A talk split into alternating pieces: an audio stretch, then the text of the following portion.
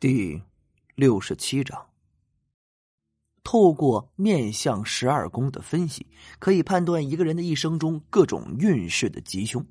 想知道兄弟之间的关系，那就得看兄弟宫；想知道事业的发展，就看官禄的吉凶；想看爱情啊，就看夫妻宫吉凶。断吉凶的关键在于看所在宫位的气色、光润度、纹路、志向等等。来断一个人的吉凶。由于啊，李想如今的接近关灵后期的修为，只一眼就看出这胖妞的子女宫出了问题。子女宫呢，位于下眼脸隆起的部位，左眼子女宫代表儿子，右眼子女宫代表女儿。胖妞右眼的子女宫处有一团黑气悬浮，这正常人啊看不见这种黑气的。唯有进入关灵初期的风水师，这才能看见。出现这种异常呢，代表着此人的女儿身体得病。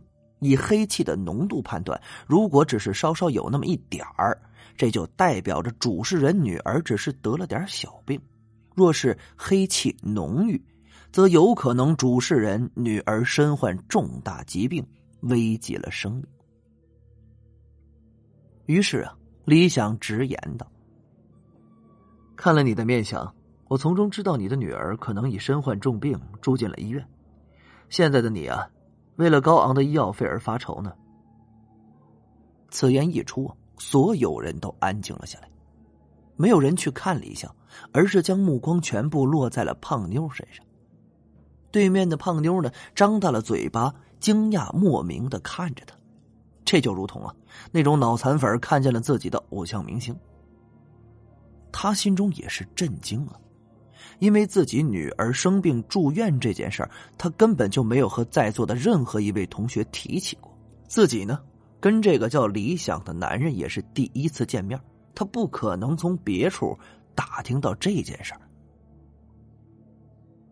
胖妞有些木然的坐了下来，酒已经醒了，脸上的红潮褪去，竟是变得有些惨白。大家也从他的脸色变化中看出了李想所说的真实性。方红，怎么回事啊？你女儿怎么了？你女儿生重病，怎么不告诉我们呀？就是啊，还拿不拿我们当好姐妹了？出了事怎么憋在心里呀？有什么困难呢？我们大家都会帮你的。大家纷纷啊开始关心起来，而这叫方红的胖妞忍不住落下了眼泪。晚上十点，同学聚会正式散场。从地下停车场出来半个小时之后啊，冰曼将李想送回了他所居住的城中村，在对李想说了声谢谢之后，他便开车离开了。上了楼，打开门的那一刻，李想忍不住在心里骂了句：“我去，这黄浦晴啊，还真是神出鬼没，阴魂不散。”竟然坐在自己小屋的电脑桌面前，在电脑上玩连连看。这大晚上的披着头发，真是吓死人不偿命啊！听见开门的声音，黄浦晴停下了手上的动作，然后转身看向李想，脸上依旧是冷冰冰的。你终于回来了，黄浦晴，你你这什么意思？你怎么进来的？你这叫私闯民宅，懂不懂？你这犯法的！这女人啊，绝对是个奇葩。李想已经是忍无可忍了。黄浦晴冷冷的呵呵一笑：“那，你打幺幺零啊？”李想直接无语啊，一屁股坐在床上，很是不爽的道：“说吧，这回有什么事儿啊？”我师傅要见你。啥？李想愣了一下，前辈要见我。什么时候？明早我带你回去。好吧。虽不明白啊，天玄道人为啥要见自己，但应该是很重要的事这再则自己想见见那老神仙了。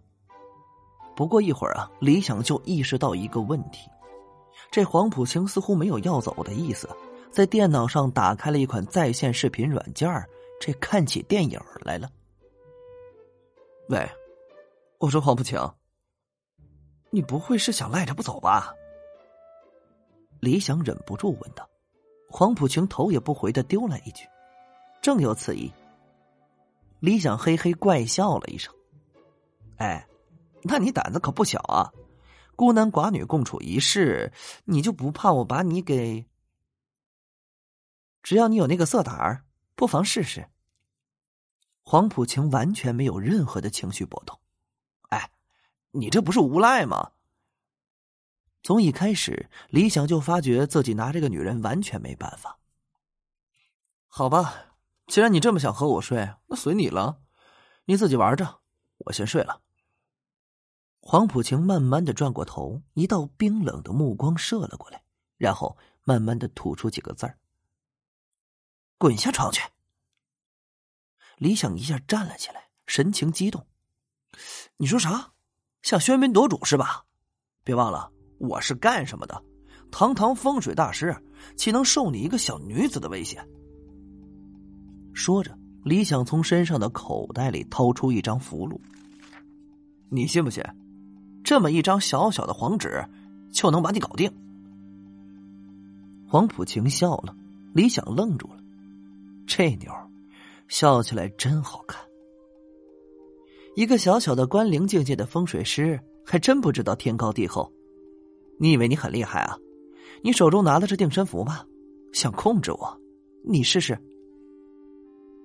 黄浦晴这是第一次对李想说出这么长的一句话，很明显能从他眼中看出这淡淡的不屑。被这么一刺激啊，李想也就真不信这个邪，体内灵力催动，符箓在他手中燃尽，伴随着一句定身咒语的吟诵，李想对黄浦晴这么一点。这正常情况下啊，定身符箓会僵化锁住目标的身体，导致对方无法动弹，这是绝对的定身法。施展完毕，李想邪笑着就向黄浦晴走了过去，因为他分明注意到了对方紧张恐惧的表情。直到靠近黄浦晴身前一米左右的距离，他才停了下来。因为他不得不停下来，这一把手枪啊，不知何时已经对准了他的腹部。这只要是扣动扳机，那绝对是长穿肚烂。李想难以置信的看着这一切，他不敢相信自己的眼睛，因为定身符明明是施展成功了的，虽然是首次使用，但绝对不可能出现无效的意外。这唯一的结论啊，是黄浦晴对符箓的效果免疫了。这，这怎么可能啊？与其说呀，李想在问黄浦晴，不如说他在问自己。黄浦晴动了动手中的枪，看着李想那吃瘪的表情，难得的露出了些许笑容。乖乖的，打个地铺。李想其实很想问黄浦清是如何做到的，但这妮子肯定是不会说的。没辙，打地铺就打地铺吧。如果真要是和他同床共枕，那估计自己一个晚上都睡不好。